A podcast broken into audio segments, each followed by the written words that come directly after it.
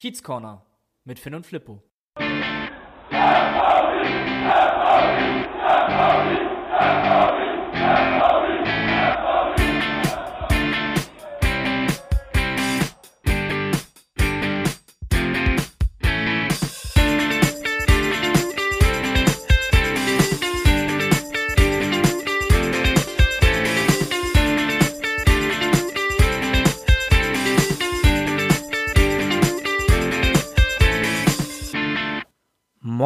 Moin und herzlich willkommen im Kiez Corner. Wir schreiben das Jahr 2021 und es ist quasi unmöglich und unvorstellbar, dass dieser Podcast nochmal einen Auswärtssieg des FC St. Pauli erleben darf. Und damit herzlich willkommen nicht nur euch an den äh, Podcast-Stationen da draußen, über welches Endgerät auch immer ihr uns hört, sondern auch an Finn, den ich hier wie immer in meinem Handy sehe, nett bekleidet mit einem St. Pauli-Schal. Moin Finn.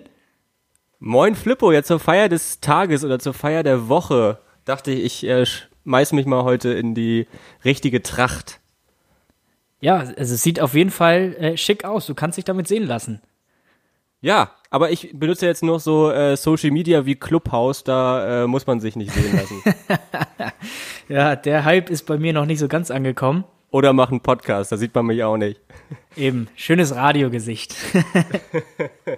ja, es ist eine ganz, ganz verrückte Folge. Wir haben das erste Mal wieder so richtig Bock drauf, äh, heute über den FC St. Pauli zu reden, oder? Definitiv. Die Stimmung ist super und das hat natürlich einen ganz, ganz großen und entscheidenden Grund und das äh, war das Spiel am zurückliegenden Samstag, über das wir gleich sicherlich noch sehr, sehr ausgiebig sprechen wollen, weil, wie du völlig richtig sagst, wir auch mal wieder Lust haben, darüber zu sprechen, nach dieser langen Durststrecke. Ähm, ja, was, was erwartet uns dann heute im Podcast? Erzähl mal ein bisschen. Ja, wie immer. Wir haben gleich ein wunderbares Tresenthema, wo wir ein paar Dinge nochmal ansprechen müssen. Äh, erfreu, äh, erfreuliche Dinge. Dann wollen wir über das Spiel natürlich reden, du hast es angesprochen, und den Kiezkicker der Woche und den Dösbaddel der Woche küren. Ja, also gewohntes Programm, picke, packe voll, dieser Erfolgspodcast. Äh, ja, ich glaube, man merkt das. Wir sind beide richtig schwungvoll und richtig gut drauf, ne? Ja, ist ja auch endlich mal was Erfreuliches passiert. Also ich kann mich nach dem Fürth-Spiel erinnern oder auch das, das Spiel äh, gegen Fortuna Düsseldorf, wo wir so richtig depressiv da unsere Weihnachtsfeier abgehalten haben und äh, man einfach keine Lust hatte, darüber zu reden, was in den letzten Tagen passiert ist und wir auch die Zeit vor dem Lockdown, wo wir uns ja immer noch getroffen haben, ähm, ja, die die Lust, wir hatten ja Bock immer aufzunehmen, aber wir hatten eigentlich eher Lust über ganz andere Dinge zu reden. Ja, also der Spaß ist auf jeden Fall schlagartig zurückgekehrt jetzt mit dem Spiel. Das hat man ja auch an den, Einschalt, an den Einschaltquoten gesehen. So. Also je schlechter St. Pauli gespielt hat, desto mehr gegen die Einschaltquoten nach unten und jetzt. Äh, Dementsprechend müssten sie ja diese Folge völlig durch die Decke gehen, ne? Lassen wir uns mal überraschen, aber schon finde ich sehr, sehr krass, wie das doch schon dann äh, so einen Einfluss in dein Leben nimmt oder auf, äh, für einen Einfluss auf dein Leben hat, wie dann mhm. dein Verein am Wochenende spielt. Ich finde, das hat man jetzt am Wochenende ganz, ganz besonders gemerkt, dass äh, ja man mit allem, was man macht, viel motivierter und viel freudiger rangeht, als wenn man wieder mit Voll. so einem 0-3, wie du es eben auch richtig gesagt hast, gegen mhm. Düsseldorf in die Woche startet. Also alles geht mit einem Lächeln und viel leichter von der Hand. Ja, mir ist auch so aufgefallen, das war ja jetzt ich habe mich schon lange nicht mehr so schrecklich gefühlt wie eigentlich in den letzten Wochen, was äh, das Fußballfan-Sein angeht. Und da habe ich nochmal gemerkt, wie scheiße ist das eigentlich, ähm, Fußballfan zu sein? Wie schwer ist das? Und und jetzt stell dir mal vor, du wärst jahrelang Fan des HSV gewesen. Da hättest oh du diese Gott. Phasen nur durchgemacht. Oh Gott, oh Gott, oh Gott, oh Gott, oh Gott. Gut, lassen wir uns. Wir wollen hier aber auch nicht äh, über den HSV reden heute. Ich wollte gerade sagen, es gibt andere Themen. Äh, lassen wir uns am besten in unserer Motivation und uns in unserem Schwung gar nicht erst bremsen. Und äh, wir haben beide uns alkoholische Getränke zur Hand genommen, um den äh, Sieg vom Wochenende zu feiern. Und ich würde sagen, am besten steigen wir gleich mal ein ins Thema, oder? Genau, hier ist das äh, wie immer das Tresenthema. So, jetzt, ich hadere so ein bisschen mit dem Ausdruck äh, besiegte Flüche. Es hört sich irgendwie nicht richtig an, aber es ist Deutsch, oder? Was ist die Mehrzahl von Fluch? Ja, ja, doch, würde ich also schon fast Fluchs, sagen. Fluchs ist es nicht. Das hört sich noch falscher an. Fluche, nee, es muss ja Flüche sein. Also Auf gut Glück, also man könnte jetzt googeln, es wäre aber auch zu einfach. Auf gut Glück nennen wir es einfach mal so. ich wüsste auch kein Synonym gerade. Nee, nehmen wir das, äh, passt gut, weil es kann ja eigentlich auch, sind wir mal ehrlich, kein anderes Tresenthema diese Woche geben als das. es sind so viele Dinge, Rekord, rekordartige Dinge plötzlich gebrochen worden letztes Wochenende.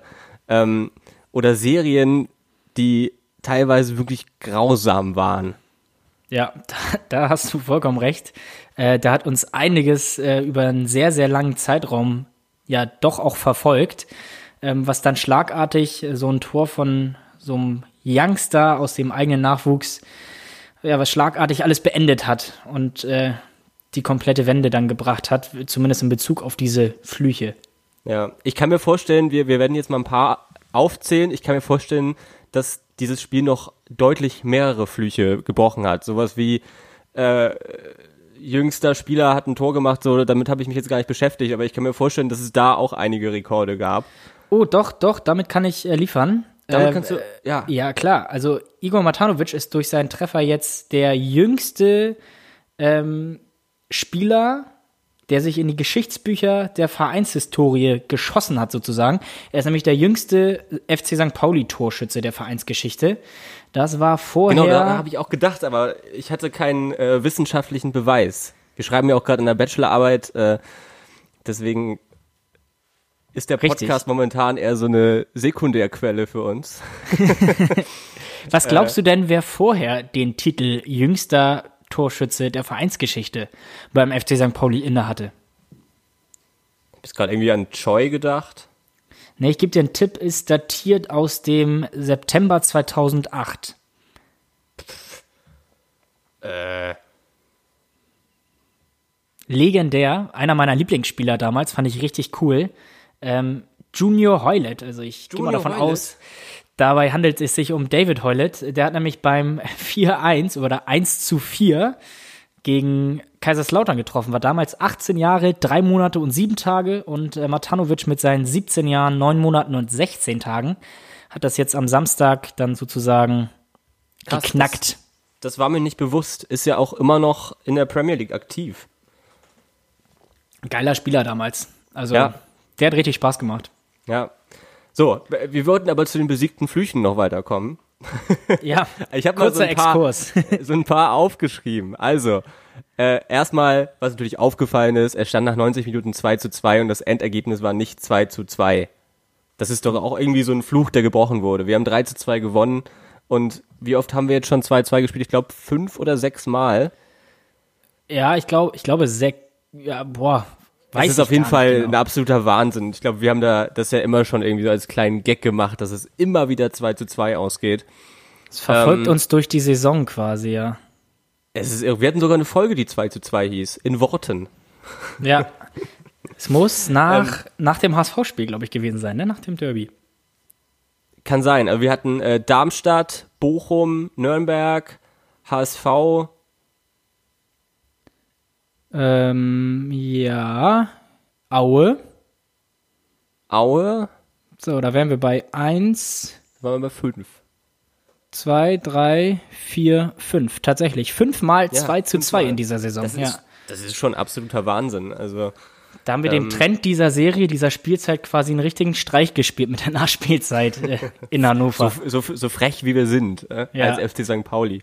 Dann Ganz natürlich, äh, was wir auch schon unendliche Male in diesem Podcast äh, angesprochen haben und auch uns mit Daten geprügelt haben und uns vertan haben und März 2019, der letzte Auswärtssieg außerhalb von Hamburg. Ja. Genau genommen waren das 668 Tage ohne Auswärtssieg außerhalb der Hamburger Stadtgrenzen.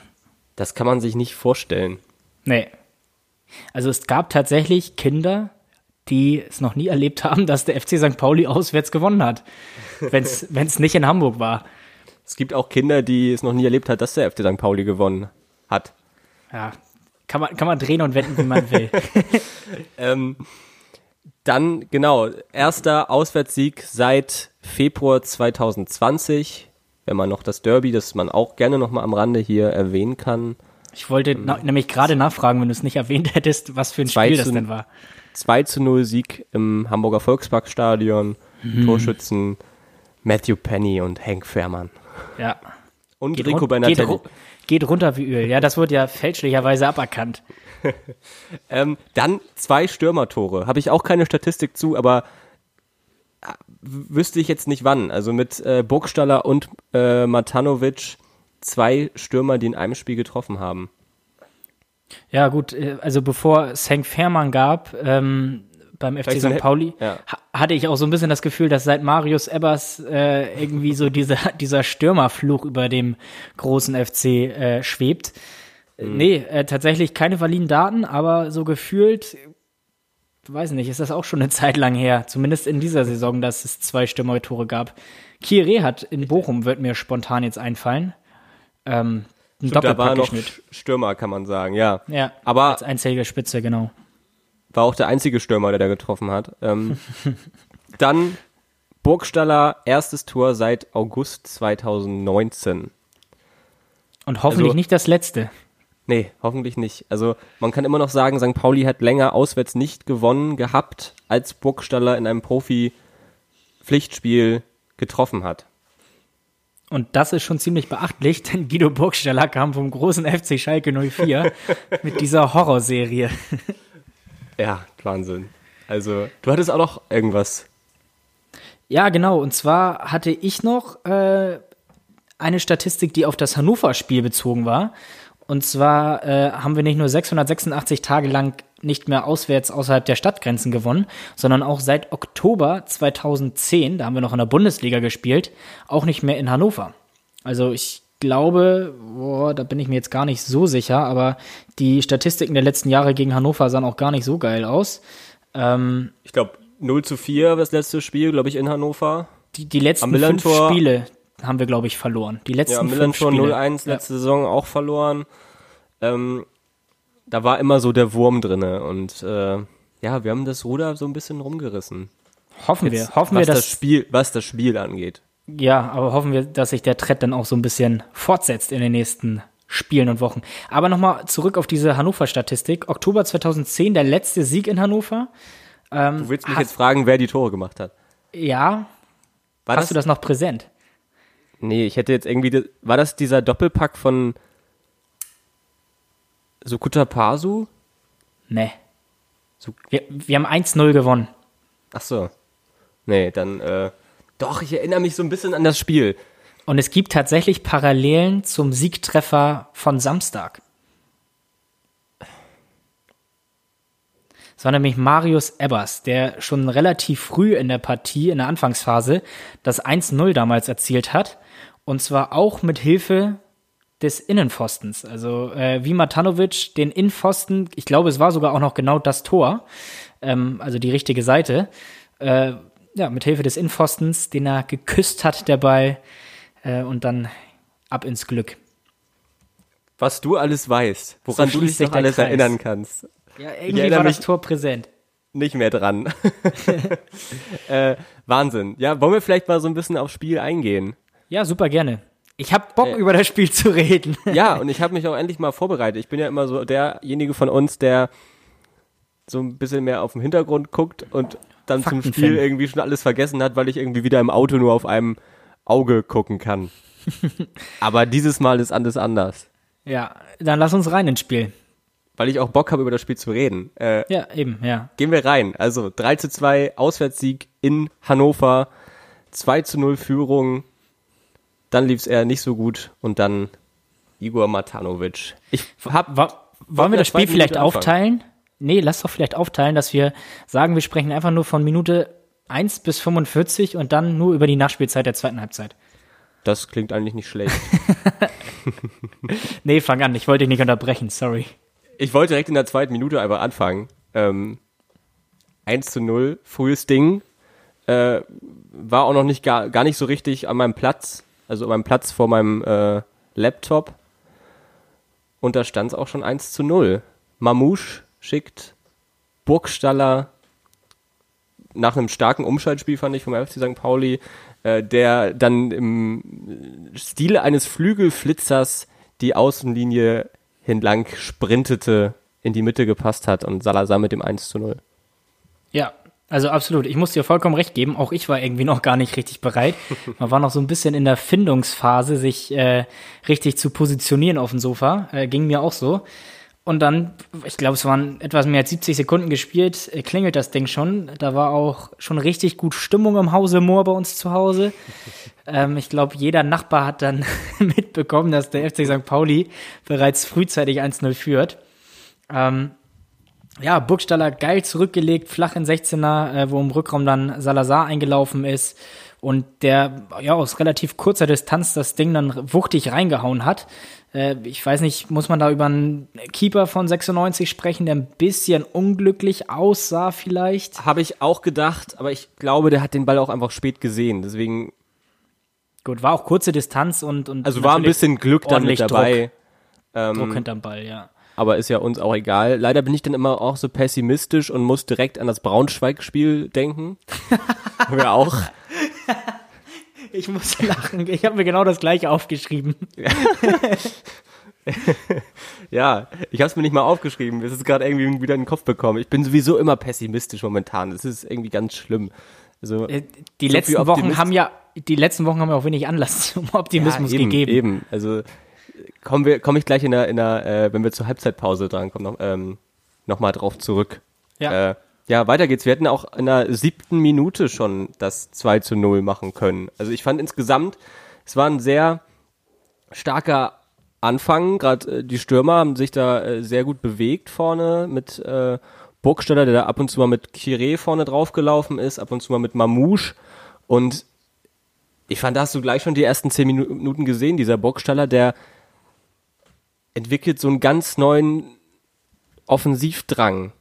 Ja. Hast du das auch so im Gefühl gehabt? Ja, vielleicht war es genau dieses Puzzleteilchen auch im Zusammenspiel mit Mamouche, ähm, der es auch wieder, wie du eben richtig gesagt hast, richtig gut gemacht hat, seine Leistung aus dem Kielspiel quasi gleich in der Anfangsphase auch schon bestätigt hat.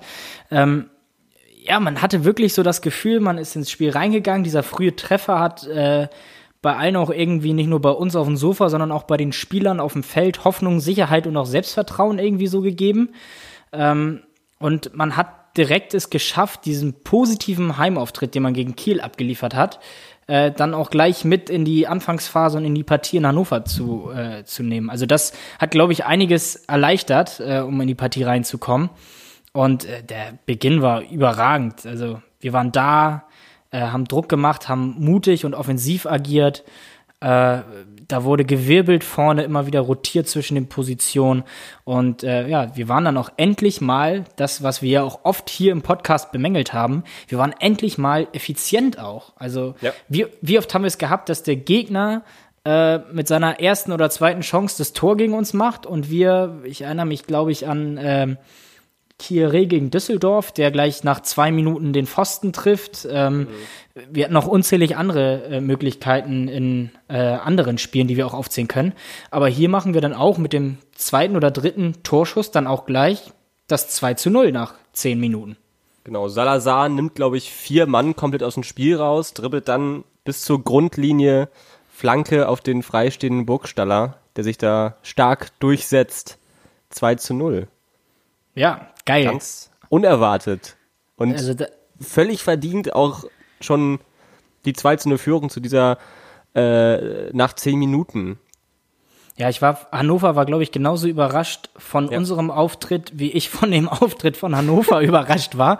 Äh, also da hätte ich echt mehr erwartet, gerade so in den Anfangsminuten und dann auch im Verlauf der ersten Halbzeit. Ich glaube, so viel kann man schon mal spoilern, dass da auf jeden Fall nicht das kam, was man sich äh, von Hannover erwartet hatte. Äh, die haben wir, glaube ich, regelrecht, also häufig wird's ja phrasenmäßig so gesagt, aber man hatte wirklich das Gefühl, dass wir die so ein bisschen überfahren haben. Überrollt. Han Hannover ist nicht in Zug, äh, zum Zug gekommen. Nee. Das stimmt. Also es gehören zwei Seiten oder zwei Wahrheiten, glaube ich, zu dieser Anfangsphase. Wir haben es extrem gut gemacht. Ich will mich jetzt auch nicht unbeliebt machen, aber Hannover hat es auch extrem schlecht gemacht. Das ist, glaube ich, auch so ein bisschen der zweite Teil der Wahrheit. Äh, soll aber überhaupt nicht unsere, unsere Leistung äh, schmälern. Ähm, und dann auch das 2 zu 0, wie du richtig sagst, war verdient. Äh, Burgstaller, der dann da genau richtig äh, an zweiten Pfosten lauert, im Stile eines echten Torjägers mit dem Torriecher, nachdem Salazar durch die komplette Hannoveraner Defensive gedribbelt ist und äh, ja, fast von der Grundlinie ja so eine Bogenlampe auf den zweiten Pfosten geschlagen hat. War schon, war schon geil. Ja, schönes Ding. Dann, ich weiß nicht, ob du noch irgendwas Wichtiges dann in den nächsten Minuten aufgeschrieben hast. Ich bin jetzt das nächste Mal, als Hannover tatsächlich zweimal wechseln musste. Ja, ich habe nur so Kleinigkeiten mir hier notiert. Äh, das 96 haben wir eben gesagt, mit argen Problem, dass wir auffällig für uns ball- und passsicher waren äh, und auch zielstrebig. Also das hat mir mhm. sehr, sehr gut gefallen. Ähm, das ist ja das, was Timo Schulz auch immer wieder möchte, dass man über Tempo und Umschaltsituationen äh, kommt. Äh, und ja, es war einfach ein erfrischender und ungewohnter Zug zum Tor, den wir so hatten. Ähm, das hat echt geil Spaß gemacht zuzugucken. Also wir haben eine bärenstarke erste halbe Stunde gespielt und haben auch defensiv ja. vernünftig gestanden und äh, ja endlich mal und dann kaum was zugelassen. Die Bälle liefen dann hinten rum und ich fand auch einen, einen Burgstaller, ich fand der da vorne, der läuft sich die ganze Zeit frei. Ähm, ja. Wenn da mal ab und zu mal noch ein schnellerer Gedankengang von den Mittelfeldspielern kommt und den mal schickt, wir haben gesehen, der kann auch mal als Flügelflitzer agieren, warum auch immer, hätte ich jetzt auch überhaupt nicht mit gerechnet. Ähm, dann Mamouche und Chiré, die sich da eigentlich immer abgewechselt haben vorne mit dem Pressing und es lief gut und Hannover war damit überfordert. Auch das Zuspiel mit Salazar. Also muss man ja auch mal dazu sagen, Burgstaller lange raus gewesen, äh, Mamouche relativ kurzfristig neu reingekommen ins Team und es scheint zu passen. Also man hat wenig das Gefühl, dass es da Verständnis und äh, ja, Bewe Probleme in den Ablau Abläufen irgendwie gibt. Also das war nicht der Fall. Ich finde, die haben sich beide jetzt nochmal gut wieder eingefügt. Ähm, ja, und hatten dann ja sogar äh, noch, einen, noch einen richtig guten Abschluss wieder von Salazar, der äh, nach 30 Minuten da das Ding knapp am Pfosten vorbeisetzt. Mhm. Ähm, ja, Burgsteller vorne präsent. Äh, das hat natürlich richtig, richtig viel auch für uns gebracht. Ich muss auch wieder sagen, dass Mirico Benatelli auch in der Anfangsphase wieder gut gefallen hat, der äh, finde ich, einen guten Mix gefunden hat aus Spiel mal schnell machen und mal ein bisschen Ruhe. Äh, und auch der, der war wieder unheimlich ball- und passsicher. Wollte ich gerade sagen, ich glaube, einfach ein ganz wichtiger Spieler momentan, weil er einfach keine Fehler macht. Ja, wenig der, Fehler. Oder wenig Fehler. Aber wenn der am Ball ist, kannst du dir sicher sein, der Ball landet dann auch bei, beim nächsten St. Pauli-Spieler in 90 Prozent der Fälle. Und oder im Tor, wie in Würzburg. Oder? Darmstadt hat er, glaube ich, auch noch getroffen, ne, zum 2-2, ne? Stimmt, ja. Ähm, ja, Hannover hat auch Kenan Kotschak dann so gesehen, war einfach so schwach, dass sie schon nach 33 Minuten zweimal gewechselt haben. Ähm, ich glaube, beide Flügelspieler rausgenommen und einen echten Stürmer mit Weidand gebracht und noch einen weiteren Flügelstürmer gebracht. Und kam dann auch ein bisschen häufiger zum Zug. Ich glaube, kurz darauf hatte dann Kaiser die erste Schusschance, wo äh, sich dann Stojanovic, Stojanovic das erste Mal auszeichnen musste. Und ja, das Spiel gehörte so ein bisschen mehr Hannover. Aber St. Ja. Pauli hatte dann durch Kire, glaube ich, noch eine sehr gute Chance. Ja, also vor der Halbzeit, äh, der, Doppelwechsel natürlich ein richtiges Ausrufezeichen von außen gewesen. Äh, ich glaube, sie haben dann auch eine Systemumstellung vorgenommen, wenn ich mich recht erinnere. Ich glaube, sie haben auf ja, Doppelspitze. Glaub, mit, Doppelspitze, ja. Genau, haben sie umgestellt. Ähm, das hat denen ein bisschen mehr Zugriff in der Offensive verschafft. Äh, das stimmt schon. Und Hannover wurde Ende der ersten Hälfte etwas stärker. Ähm, aber trotzdem finde ich noch nicht, noch nicht wirklich gefährlich für uns. Nee, ich glaube, einmal war dann irgendwie Duxch im abseits noch, wo wir ein bisschen Glück hatten. Ja. Also war auch abseits oder einmal war ein Foul. Ähm, einmal wurde Mamouche der Ball kurz vom 16er abgenommen. Ähm, haben sie auch nicht wirklich viel draus gemacht, die Hannoveraner. Und dann konnten wir schlussendlich mit einer 2 zu 0 Führung in die Halbzeitpause gehen. die vollkommen verdient war und ja. richtig, äh, eine richtig gute und abgeklärte erste Hälfte auch von uns. Äh, ja, hat, hat auf jeden Fall für Freude gesorgt bei mir. Und jetzt komme ich nochmal zu meinem Pessimismus zurück. Da habe ich in der Halbzeitpause meinem Papa geschrieben, pass auf, nach 50 Minuten steht es hier 2 zu 2. Dann bist du der Schuldige, warum äh, das dann so eingetreten ist, oder wie? Das wurde mir auch schon erläutert. Also ich, ich äh, war nur völlig begeistert. Ich habe es eben schon einmal kurz angerissen, äh, wie zielstrebig äh, wir agiert haben und auch äh, mit was für einem wirklich erfrischenden Zug zum Tor. Das hat mir richtig gut gefallen. Ähm, ja. Und wenn du nichts weiter als Halbzeit, äh, nichts weiteres zum Halbzeitfazit hast, äh, würde ich gleich mal einsteigen in die zweite Hälfte, weil da ging es ja zumindest in den ersten Minütchen so weiter. Wir kamen gut raus, waren ja. weiter offensiv ausgerichtet. Ähm, Dann Kire, Kire mit dem Marcelinho Gedächtnisschuss oder ja, der fast von der Mittellinie das Ding ja, da oder irgendwie Diego, reinprescht. Diego. Erinnere ich noch gegen Alemannia Aachen mal. Stimmt, ja. Erinnerst ja. du dich? Ja. ja, ja, ich weiß. So, so was so was war das. Äh. Und ja. Es war wirklich wär, knapp. Ich glaube, der wäre reingegangen, ne? Ja, also so Esser im Tor, äh, Esser am Tor von Hannover stand ein bisschen zu weit vorne, das hat Kieré wohl gesehen äh, und konnte ihn dann da gerade im Rückwärtslaufen noch so rausfischen aus dem, ja, es wäre, glaube ich, in Richtung Winkel gegangen. Ja. Ähm, und auch kurz davor, äh, kurz darauf hatte äh, Salazar noch ne, wieder ja. eine weitere Möglichkeit aufs 3-0. Ähm, ja, und dann nahm das Unheil. Ja, wo ich auch dachte, geil, normalerweise hätte ich fest damit gerechnet, jetzt wird Hannover das Spiel in die Hand nehmen, die sind spielerisch äh, würde ich sagen, teilweise erfahrener und auch stärker als wir mhm. jetzt in den letzten Monaten. Wir haben es häufig angesprochen. Ähm, Qualitativ auch einfach gut besetzt, das muss man dazu auch sagen, ne? Ja klar, aber, aber irgendwie auch eine komische Mannschaft. Komisch zusammengestellt, aber wirklich mit qualitativ guten Spielern. Ein HSV ähm, halt. Ja. äh, und jetzt habe ich den Faden verloren. Wenn ich irgendwie über den HSV nachdenke, kommen wir nicht mehr weiter. Entschuldigung, Entschuldigung. ähm, ja, und wo, wo es mich überrascht hat, dass wir gleich wieder das Spiel versucht haben, in die Hand zu nehmen. Ja. Was ich mhm. total erfrischend fand, was ich total klasse fand. Äh, und dann halt auch nochmal das 3 zu 0 hätten erzielen können. Schrägstrich müssen vielleicht sogar. Vielleicht müssen und dann steht es nach 53 Minuten trotzdem 1 zu 2 und nach 55 Minuten. 2 zu 2.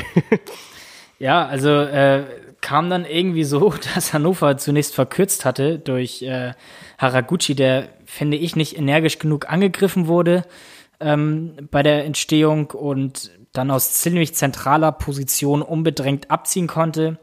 Was Schuss ist mit Stojanovic, würdest du da sagen? Weil für mich sah das so ein bisschen aus, der hat so ein bisschen die äh, ja, ja hat weiß sich nicht nicht so richtig hinbewegt. Sah so ein bisschen aus, als wenn er so ein, es war so ein Sommersyndrom von Mönchengladbach, weil er zu klein ist oder so. Ja, nee, äh, habe ich jetzt nicht so äh, präsent gerade. Kann sein, aber möchte ich jetzt weder bestätigen noch äh, widersprechen. Ich fand einfach, der Schuss war gut platziert. Ähm, so ein Tor fällt jeden Spieltag zweimal. Ähm, in der ersten und zweiten Liga zwei, dreimal. Ähm, also von daher das war jetzt keine Schande, wo ich äh, den Torwart irgendwie für verantwortlich machen würde. Ich würde eher wieder in die Entstehung gehen. Da äh, hätten wir vorher stören müssen. Auf jeden Fall. Und ich glaube, beim 2 zu 2 genauso. Soll ich ausholen? wir können uns das auch für später nochmal aufbewahren. ja, also meine, meine Halsschlagader war äh, nach dem 2 zu 2 nicht nur irgendwie, weiß nicht, kurz vorm Mond, äh, weil wir eine 2-0-Führung innerhalb kürzester Zeit so dahergeschenkt haben, sondern glaub, auch. Zwei Minuten äh, 19 waren das, oder? Also, es war eine Flanke 96. Haraguchi steht ein paar Meter vorm Tor zentral bei uns im eigenen Fünfer, kann völlig frei einköpfen. Ähm, völlig ich, frei. Also, völlig frei, ja, ja, ja. Und das war jetzt keine Kontersituation. Also wir waren schon darauf vorbereitet, dass der Ball in die Mitte kommt. Aber ich glaube, da sprechen wir gleich nochmal ein bisschen detaillierter drüber. Machen wir das. Können ähm, wir da nochmal an die Decke gehen. Und ich fand auch danach haben wir einfach den ganzen Spielfluss verloren. Ja, die also Verunsicherung teilweise, teilweise, ne? teilweise wirklich drum gebettelt. Also ja ich kann mich an diese, ich glaube 61. habe ich mir aufgeschrieben, Dreifachchance war das oder Zweifachchance, wo zweimal Buballa sich da irgendwie in den Ball geschmissen hat, dann wieder Duxch mit einer riesigen Gelegenheit und es ging halt auch in die andere Richtung nicht mehr nach vorne, bis wir dann irgendwie ein bisschen noch umgestellt haben, als äh, Drigala reingekommen ist, wir dann glaube ich auf Dreier oder Fünferkette umgestellt haben. Aber sonst, du hast gleich gemerkt, was auch völlig verständlich ist, finde ich, in so einer Phase, wenn du dann unten stehst, 17. bist, eine geile, eine geile erste Halbzeit machst und dann plötzlich innerhalb von zwei Minuten so einen aggressiven Rückschlag erlebst. Ich meine, wie sollst du da mental mit umgehen? Also, Eben, genau das ist, das ist es. Nämlich. Mit so einer jungen Mannschaft, das ist einfach sau schwierig da. Aber ja. Ja, also du hast vollkommen recht und ich glaub, glaube, genau das ist es. Nach den letzten Wochen war es dann einfach schwierig, das zu verarbeiten. Das hat man der Mannschaft, finde ich, auch extrem angemerkt. Äh, dann kam natürlich noch erschwerend hinzu, dass äh, Hannover, bei denen vorher gar nichts ging, oder so gut wie gar nichts ging, mhm. ähm, da natürlich einen richtigen Aufschwung und Aufwind durchbekommen hat äh, und die dann richtig losgelegt haben. Ja, und bei uns war die ja, bekannte Verunsicherung aus den letzten Spielen wieder da und all das, was man sich quasi in der zweiten Halbzeit angefangen hat aufzubauen in Würzburg und dann weiter aufgebaut hat äh, gegen Kiel daheim und dann mit einer richtig guten ersten Hälfte in Hannover ja, abgerundet hat quasi und auf dem Weg war zum Auswärtserfolg, hat man sich dann innerhalb weniger Minuten und mit einer wirklich dann phasenweise auch schlechten und unsicheren zweiten Halbzeit schnell auch wieder eingerissen. Also so schnell ja. kann es auch gehen, ne? Ja, klar. Ich habe hier noch die erste wirklich riesige Parade von Stojanovic äh, aufgeschrieben. Ähm, wo wir das, glaube ich, das erste Mal so richtig gemerkt haben, ja, wir haben uns dann geilen Torwart geangelt, der uns weiterhelfen kann. 76. Minute, ich weiß nicht, von wem der Schuss kam, aus kultester Distanz. Ähm, wahnsinniger Reflex. Ja, also hat er gut gehalten. Ähm, wir hatten mehrfach das Glück, nicht äh, in Rückstand zu geraten. Ähm, das, das, muss man mal ganz deutlich äh, so sagen. Äh, irgendwie wäre es ja auch wieder die Geschichte des Spiels gewesen, wenn Duxch tatsächlich noch zum 3-2 getroffen hätte und das Spiel zugunsten Hannovers gedreht hätte. Hätte ich mich wieder aufgeregt, ey. Dann hätte. Oh. So wie er nach Spielabpfiff? Ich habe es nicht gesehen. Was hat er, gemacht? Er ist, er ist richtig, also kommen wir, glaube ich, dann auch gleich mal überleitend okay. äh, nochmal zur Szene, die Hannover, bei Hannover die Gemüter richtig erhitzt hat. Ja. Ähm, das war nämlich auch die Aktion, glaube ich, worüber Duck sich so aufgeregt hat, äh, nämlich der nicht gegebene Elfmeter. Ähm, ja, das war das eben, wo, wo Hannover völlig aus der Haut gefahren ist, wo sie sich ja auch im Nachhinein noch vehement beschwert haben und benachteiligt gefühlt haben. Mhm. Ja, ist eine schwierige Szene, finde ich. Ähm, Stojanovic hat vorher ein super Ding gehalten. Hast du recht, was du eben gesagt hast.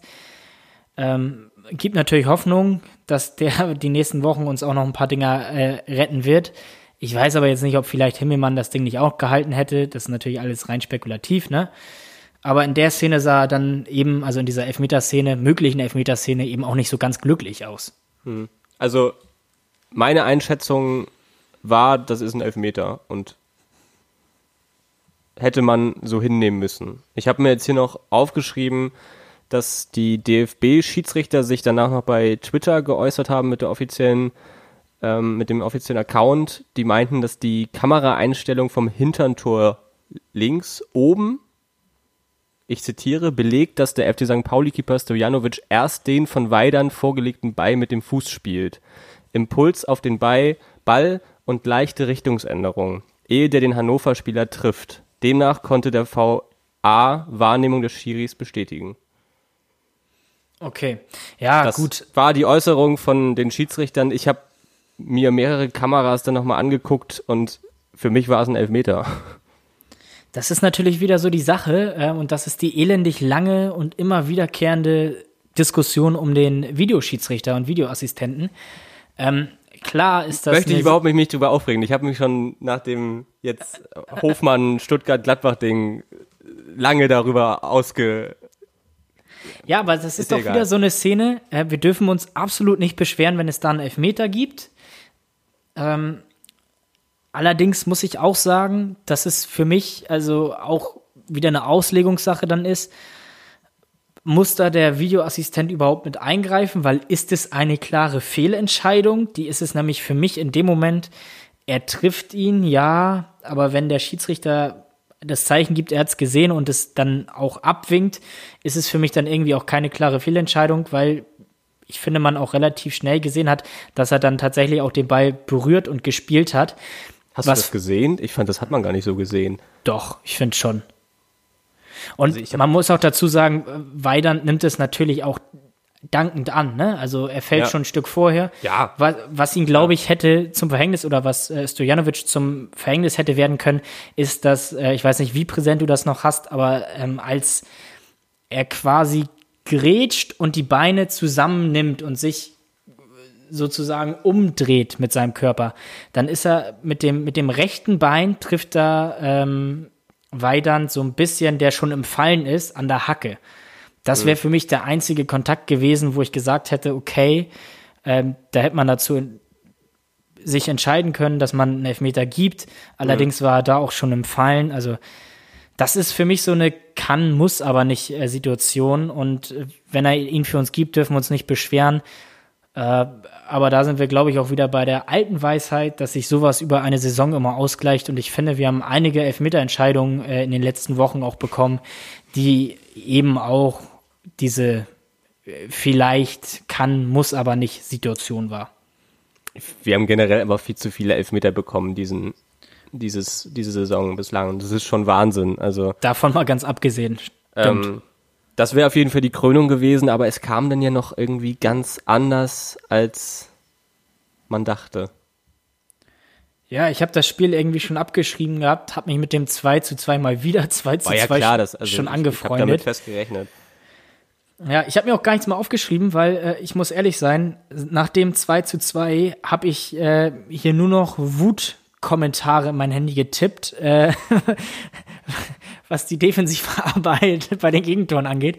Ähm, und äh, ja, nachdem dann nach der Szene, über die wir jetzt gleich sprechen werden, äh, war ich so im Freudentaumel, dass ich da auch gar nichts mehr zu geschrieben habe. Vielleicht noch kurz vorweg, äh, Hannover musste dann noch mit einem Mann weniger spielen Biol ist vom Platz geflogen, gelb-rot. Äh, zu Recht auch? Zu Recht. Wenn du gelb hast, darfst du so nicht reingehen. Und ja, dann Nachspielzeit, 92. Minute. Ja! Flanke Paccarada war es, glaube ich. Ja, endlich mal. Endlich mal eine geile Flanke von Paccarada. Und Endlich mal eine Mitte, gute Offensivaktion von Paccarada. Wie lange ja. habe ich darauf gewartet? Ja, äh, lange bis zur Nachspielzeit in Hannover. Und ja, äh, die wurde danke. dann, die Hereingabe und die Flanke wurde dann auch äh, richtig geil verwertet in der Mitte durch den kurz zuvor eingewechselten Igor Matanovic. Äh, was das für ihn persönlich bedeutet hat und für die Vereinsgeschichte haben wir eben schon äh, ja, dargelegt und dargestellt. Ähm, bei mir war das, glaube ich, ich bin durchs ganze Wohnzimmer gesprungen und äh, auch da haben dann alle Nachbarn mitbekommen, äh, dass wir dann endlich mal ein Spiel gewonnen haben. Das erste Mal seit Ende September 2020. Geil. Wahnsinn. Wahnsinn. Krass. Ja. Hast du damit noch war, gerechnet? Nee, ne? Nee, absolut nicht. Nein. Um Gottes Willen. Ich habe eher mit ganz anderen Sachen gerechnet. Aber das war so ein Emotionsdusel, dieses Spiel. Also von einer wunderbaren ersten Hälfte dann positiv in die zweite Hälfte gegangen, voll auf die Fresse gefallen und dann in der allerletzten Sekunde noch ja, den Treffer geil, erzielt. Also geile Story eigentlich, geiles Drehbuch herrlich. für so ein Ding, was äh, dann endlich hoffentlich auch den endgültigen Wendepunkt vorsichtig ausgedrückt. Hätte von Steven Spielberg kommen können. ja, nicht von Till Schweiger. ähm, nee, äh, ist natürlich absolut geil und hoffentlich äh, nehmen wir das jetzt auch mit in die nächsten Spiele und die nächsten Wochen. Äh, sind wieder drin, haben, glaube ich, endlich mal diese ganzen Altlasten dann von uns abgeschüttelt äh, mit den ganzen Flüchen, die wir eben auch schon thematisiert haben. Das ist dann endlich kein Thema mehr. Diese ungesch oder Sieglos-Serie ist endlich äh, auch von uns weg. Und ja, also Absolut geil. Also wenn ich darüber jetzt spreche, muss ich gleich schon wieder einen Schluck Bier hier nehmen und äh, mich kurz freuen. Ich dachte, ich dachte, du hast Tränen in den Augen oder sowas kommt jetzt. Er wird melancholisch. Äh, Soweit ist es nämlich noch nicht, weil äh, kommen wir nachher gleich nochmal zu, zu sprechen. Noch ist ja die Tabellensituation so, dass wir immer noch sehr weit unten stehen. Ja, also das Ganze an, war anbei jetzt, erwähnt. das Ganze äh, war jetzt aber auch hoffentlich dann, äh, wie ich eben sagte, den Startschuss für die nächsten Wochen, weil du sagst es vollkommen richtig, ist dann auch nur was wirklich Goldiges wert, wenn wir dann auch äh, nachlegen und bestätigen. Richtig. Wollen wir zu unseren beiden Rubriken kommen oder hast du noch irgendwas zum Spielverlauf zu sagen? Nö, lass uns starten mit den beiden Kürungen. Mit wem fangen wir an? Ich würde sagen, wir fangen, würde ich vorschlagen, mit dem Dösball der Woche an, damit wir, äh, wie dann auch dem Spielverlauf entsprechend in Hannover, ganz hinten raus nochmal was Positives haben. Und ich sehe, während deine Halsschlagader zu platzen droht, äh, kündige ich ihn an. Hier ist der Dösbattle der Woche. Und es ist die Anfälligkeit bei Flanken. Also mal wieder kein Spieler, der gekürt wird, sondern die Defensivleistungen. Es ist ein altes Leid, altes Thema. Hohe Hereingaben und Flanken können wir einfach nicht verteidigen. Es ist wirklich wie verhext. Äh, wir waren auch bei dem zweiten Gegentreffer in Hannover viel zu weit von Haraguchi entfernt. Ich habe es eben kurz gesagt. Ja, das waren drei Meter, hatte man das Gefühl. Das war aber auch das ganze Spiel über wir hatten Glück, dass Hannover manchmal wirklich zu blöd war, die Dinger da reinzumachen. Da waren deutlich mehr Flanken, die gefährlich waren, als das Ergebnis zeigt. Ja, definitiv. Und nochmal, dieser zweite Gegentreffer, das musst du dir einfach mal vergegenwärtigen. Wir stehen mit unserer kompletten Defensive in unserem 16er der steht in unserem eigenen 5-Meter-Raum bei einer Hereingabe, die sich absolut angekündigt hat. Das war jetzt keine schnelle Umschaltsituation, kein Konter, äh, wo überraschend eine Flanke kam, wo wir unsortiert waren, sondern wir hatten wirklich Zeit, mhm. uns in Ruhe zu sortieren, die Gegenspieler zuzuordnen, wobei ich davon ausgehe, dass sowieso jeder einen fest zugeordneten Gegenspieler hat bei solchen Situationen. Und der steht in unserem eigenen 5-Meter-Raum völlig frei. Meter weit ist da keiner. Das ist einfach nur fahrlässig und äh, das ist ja auch nicht, wir haben es jetzt zwei, dreimal gesagt, nicht das erste Mal. Unser Gegentreffer letzte Woche gegen Kiel war fast genau dieselbe Situation. Da ist ja. nach einer Ecke ähm, für Kiel Finn Bartels an den Ball gekommen und hat auch so eine Flanke vorbereitet, die nicht überraschend reinkam. Und ich glaube, Mees war es. Mees war es, äh, ja. Der auch genauso frei, wir haben es letzte Woche angesprochen, in unserem 16er steht, obwohl wir da mit sieben, acht Leuten im eigenen 16er verteidigen. Und das und war ja auch nicht das erste Mal diese Saison. Also es waren schon ein paar, ich habe sie jetzt nicht auf dem Zettel, aber es waren schon ein paar Tore, die nach Flanken gefallen sind. Ähm, in Würzburg hatten wir auch zwei solche, solche Dinger, wo wir Glück hatten. Ja. Ja. Also. Und, also ich habe schon vorhin gesagt, da kannst du ein Eichhörnchen im Sturm spielen lassen bei der anderen Mannschaft, das wird trotzdem am Ball kommen. Zum Kopfball hochjumpen. Ja, also wir kriegen's, wir haben riesige Probleme bei diesen Situationen, äh, haben schlechte Zuordnung, sogar gar keine Zuordnung äh, und verteidigen diese hohen Reingaben einfach nicht gut.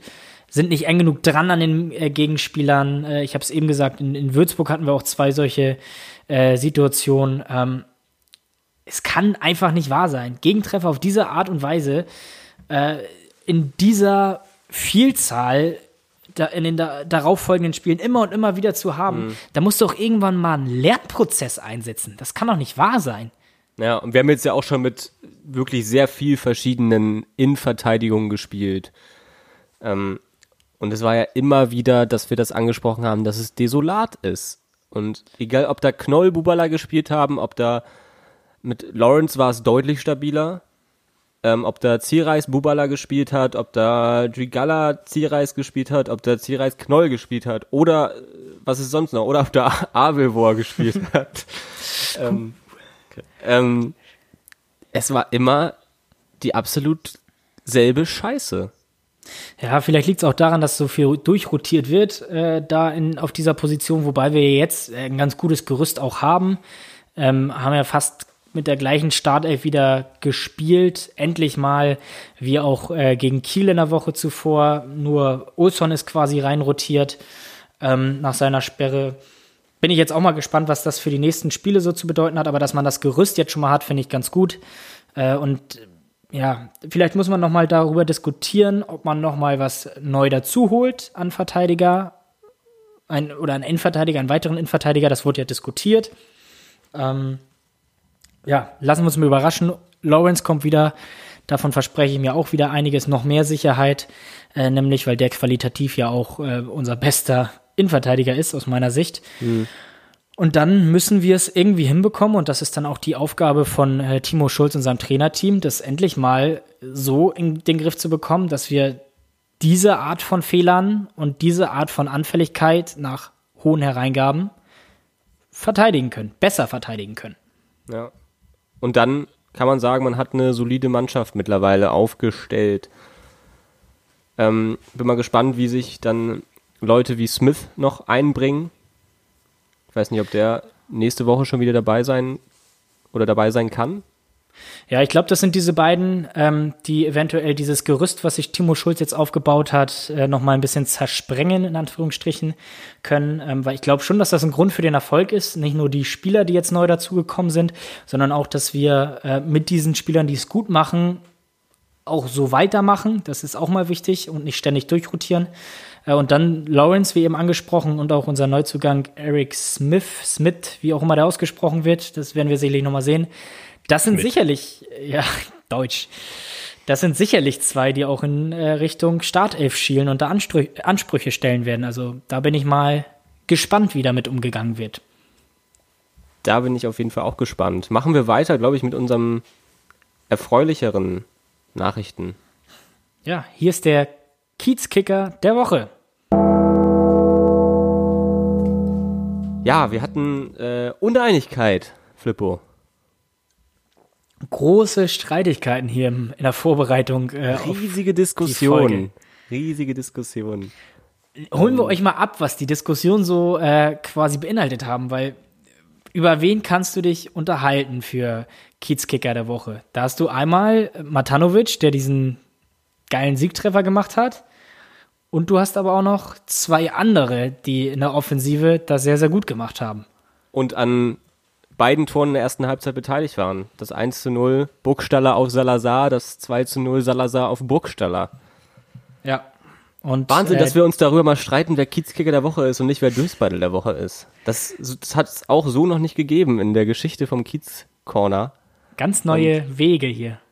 Wir können ja beide mal einmal sagen, was wir jetzt gesagt hätten. Also mein Kiezkicker der Woche persönlich war Rodrigo Salazar der, was mir so ein bisschen aufgefallen ist, die letzten Wochen und letzten Spieltage einfach so ein bisschen neben der Spur war, nicht mehr wirklich aktiv posten war, was ja wir am Anfang der Saison gemerkt haben.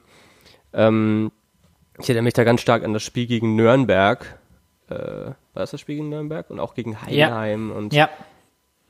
wo wir einfach dieses Potenzial von diesen Spieler entdeckt haben und wirklich sehr enthusiastisch waren, was ihn anbelangt hat. Und das hat das ganze Spiel irgendwie gefördert. Wir haben ganz guten Fußball gespielt. Wir haben äh, immer wieder gesagt, ah, schade, wir haben unverdient immer wieder das Spiel gegen Nürnberg. Das waren einfach drei Punkte, die uns einfach völlig zu Unrecht weggenommen worden sind vom Fußballgott, weil wir einfach ein absolut geiles Spiel, für mich mit das beste Spiel der Saison gemacht haben. Ähm, oder gegen Heidenheim wo wir zwar nicht die bessere Mannschaft waren, aber das Spiel lief ja trotzdem relativ gut. Ähm, und Sal Salazar. Sal ja, ja Salazar immer aktiv Posten war und das Spiel gefördert hat. Und das fehlte die letzten Wochen und Spieltage. Ja, hast du vollkommen recht. Dem ist eigentlich wenig hinzuzufügen. Äh, also der hat einen richtig geilen Auftritt äh, hingelegt, hat natürlich auch in der zweiten Halbzeit bei den Gegentoren äh, bewiesen, dass er durchaus noch Defensivschwächen hat. Also offensiv aber ein absolut geiles Spiel hingelegt hat in der ersten Hälfte, gerade in der Anfangsphase. Richtig mitreißend irgendwie war. Es hat Spaß gemacht, ihm zuzugucken. Äh, hat dann auch mit seinen anderen Kollegen da äh, um sich herum, gerade im Mittelfeld, viel äh, für Wirbel gesorgt Ähm, ja, und waren beiden Toren beteiligt und dem hat man richtig äh, angemerkt, dass er so ein bisschen unbekümmert und ja. entfesselt das, auf einmal das, wieder war. Das ganze Spiel der Mannschaft hat sich dadurch verändert. Also ist einfach ein absoluter Aktivposten in der Mannschaft, wenn er einen guten Tag ja, hat. Und das ist halt das auch stimmt. das Bescheuerte, wenn er halt keinen guten Tag hat. Dann kannst du ihn komplett merkst, vergessen. Da, da merkst du, wie wichtig er ist. Dann kannst du aber auch die halbe Mannschaft vergessen. Ja, deswegen fand ich es auch gut, dass er vor einigen Spielen mal eine Pause von Timo Schulz bekommen hat. Ja. Ähm, vielleicht hat ihm das auch ganz gut getan. Und ja, wenn er keinen guten Tag hast, hat, wie du eben richtig gesagt hast, dann hält er die Bälle zu lang, vertändelt die Bälle zu einfach, arbeitet nicht mit nach hinten. Dann, Teilweise äh, zu egoistisch. Dann bist du zu zehnt auf dem Platz. Das ist ganz ja. einfach so. Ähm, aber darüber wollen wir jetzt erstmal nicht sprechen. Hat einen richtig guten Auftritt hingelegt in Hannover und äh, ist dementsprechend mit Kiezkicker der Woche, genauso wie aber auch eine andere Person, von der ich glaube, dass sie auch sein oder ihren Anteil daran hat, dass Salazar so gut ist, nämlich äh, Guido Burgstaller, der es richtig gut gemacht hat äh, gegen Kiel, wo er überraschend in der Startelf stand, aber jetzt auch wieder in äh, Hannover, nicht nur durch seine Vorlage und sein Tor, sondern einfach, was der für Meter macht, das ist eine Kampfsau, Entschuldigung, dass ich das so sage, ist offensiv sehr präsent, ist eklig. Positiv gemeint.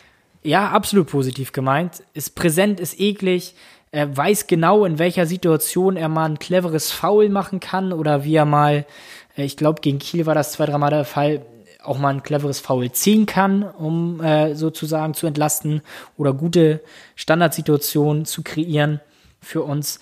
Äh, der hat äh, da vorne eine ganz andere Stabilität äh, mit reingebracht, ein völlig neues Element und was ich bei ihm auch gut finde, man mag ja fast behaupten, dass Buchstaller so ein äh, Kämpfer kämpferischer Strafraumstürmer ist. Das ist er aber überhaupt nicht, weil wie oft er das bei uns jetzt auch macht in, oder gemacht ja. hat in den letzten beiden Spielen, dass er auch an dieser Rotation der anderen Spieler teilnimmt und sich auch häufiger mal auf den Flügel fallen lässt, gerade im Zusammenspiel mit Mamouche da richtig gut funktioniert. Also der hat schon richtig gut was dazu beigetragen, dass unser Offensivspiel neu interpretiert wird. Und wirklich ständig in Bewegung. Das ist auch so der Unterschied, den ich gesehen habe zu einem Mackinock zum Beispiel, der da auch gerne mal vorne stehen bleibt. Ein Burgstaller läuft zurück, der läuft sich wirklich konsequent die ganze Zeit, versucht er sich irgendwie frei zu laufen, Räume zu machen und äh, geht dann auch mal den ekligen Weg mit, auch wenn es unnötig ist. Ja, und das ist genau das, was die, den Gegnern dann auch auf die Nerven geht und was wir, zumindest ich, zu Hause sehen will, dass sich jemand den Arsch aufreißt. Und genau das verkörpert er. Ja, du auch. Und genau das verkörpert er. Und genau das ist es ja auch, was man im Abstieg, Abstiegskampf dann braucht. Willen, Leidenschaft und Klar. diese Bisse, gewisse Ekligkeit und den Biss. Und das bringt er mit. Und deswegen glaube ich, ist er äh, als Spieler auf dem Platz einfach unheimlich wichtig, auch für die Mannschaft, weil er äh, als erfahrener Spieler den Jungen auch ein bisschen Sicherheit gibt und äh, ja, einfach einzelne andere Spieler um sich herum dann auch besser macht. Jetzt ist die einzige Frage, die ich noch habe, wie nennen wir unser Kiezkicker-Duo? Da hattest du doch Burgala. In, der, in der Vorbesprechung, ja, gute, guter Vorschlag. Salastaller, ne. Salastaller. ich bleiben wir bei äh, Burgala. Ja, schön. Ja. Rodgigo, Rodgido Burgala.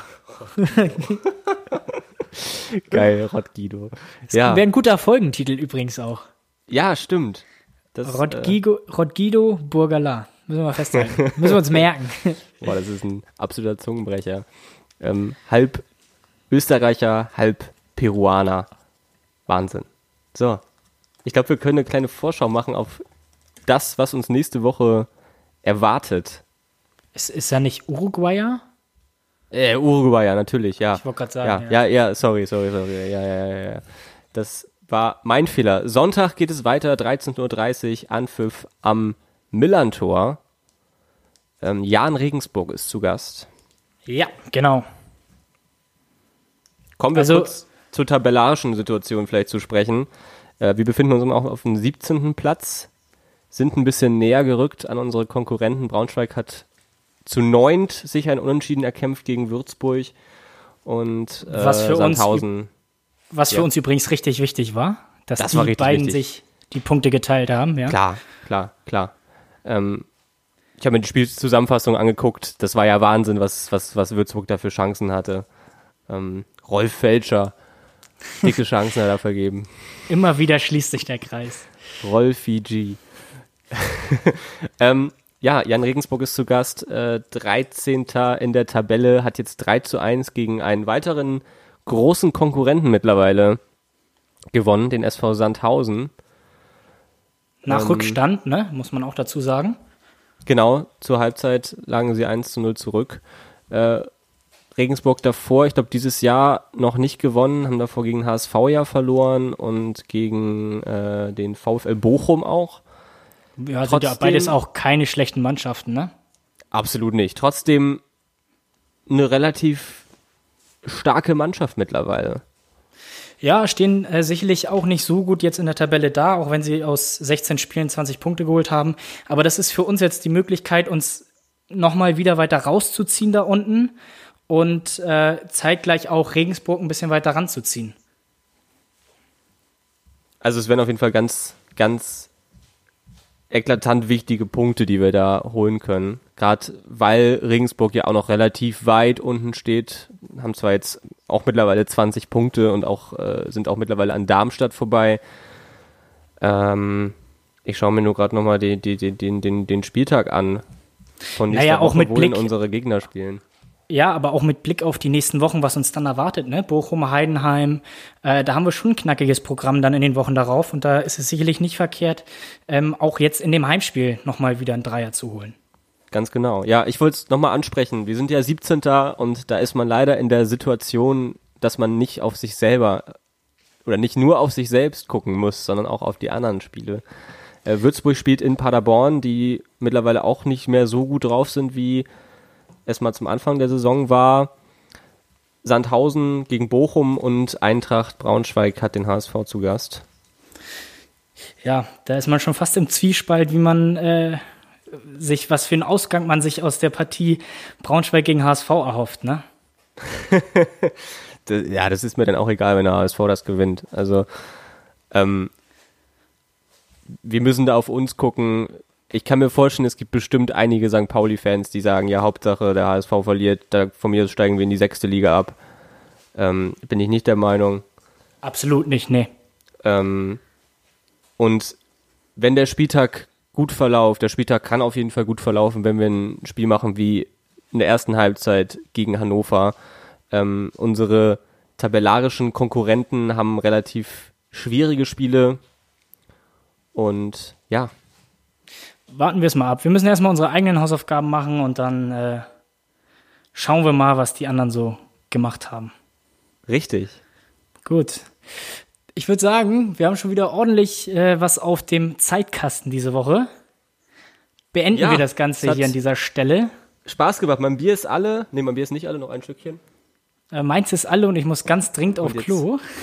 ja, du, ich, ich, ich sehe dich schon, du, du, du läufst da in deinem Zimmer irgendwie rum und kannst es gar nicht mehr. Ich muss mich so ein bisschen bewegen hier, damit das nicht zu sehr äh, auf die Blase drückt. Also, nee, äh, hat auf jeden Fall Spaß gemacht, endlich mal wieder so eine Drei-Punkte-Folge aufzunehmen. Wahnsinn. Ewig her. Ewig her. Ho und jetzt hoffen wir, dass es so weitergeht. Ja, schön, schön, schön. Wochen. Flippo. Ja. Nächste Woche du bin ich ein Jahr älter. Stimmt, du hast morgen Geburtstag. Ist eine richtige Partywoche hier. Richtige Partywoche. Wir schreiben weiter unsere Bachelorarbeit und äh, können uns dann die Woche darauf nur noch auf den FC St. Pauli konzentrieren, weil wir Herrlich. die ganzen blöden Sachen hinter uns lassen können. Sauber. Freuen wir uns drauf. Freuen wir uns erstmal auf das äh, Spiel am Wochenende, das Heimspiel. Und äh, bis dahin bleibt ihr auf jeden Fall gesund. Genießt diese Woche. Unbedingt. Noch schön und äh, kostet quasi nochmal den Auswärtssieg in den Highlights vom FC St. Pauli jetzt äh, vom letzten Wochenende in Hannover. Man kann sich das ja nie oft genug angucken. Sind die positiven kleinen Dinge im Leben, an denen man sich hochziehen muss in diesen Zeiten. Die kleinen Dinge. Siehst du? Gut. Soweit. Äh, Finn, hab morgen schönen Geburtstag auf jeden Fall. Danke dir. Ich wünsche dir ganz viele braun-weiße Präsente. Nächste Woche gibt es ein Sternchen hoffentlich. Ja, klar. Also ich bin schon am Üben. Und, Der Wendler äh, muss sich auch nicht bewerten, das mache ich dann. oh, ja, Ey, das wäre ja rausgeschnitten worden und irgendwie zensiert. Gut, gut. Alles klar. Äh, das Schöne war's für diese Woche. Dir und euch. Ja. Und äh, wir hören uns dann nächste Woche. Und bis Flippo dahin, muss auf Klo. Flippo muss ganz dringend auf Klo. Und dementsprechend in Hamburg sagt man Tschüss. Ciao. Ciao.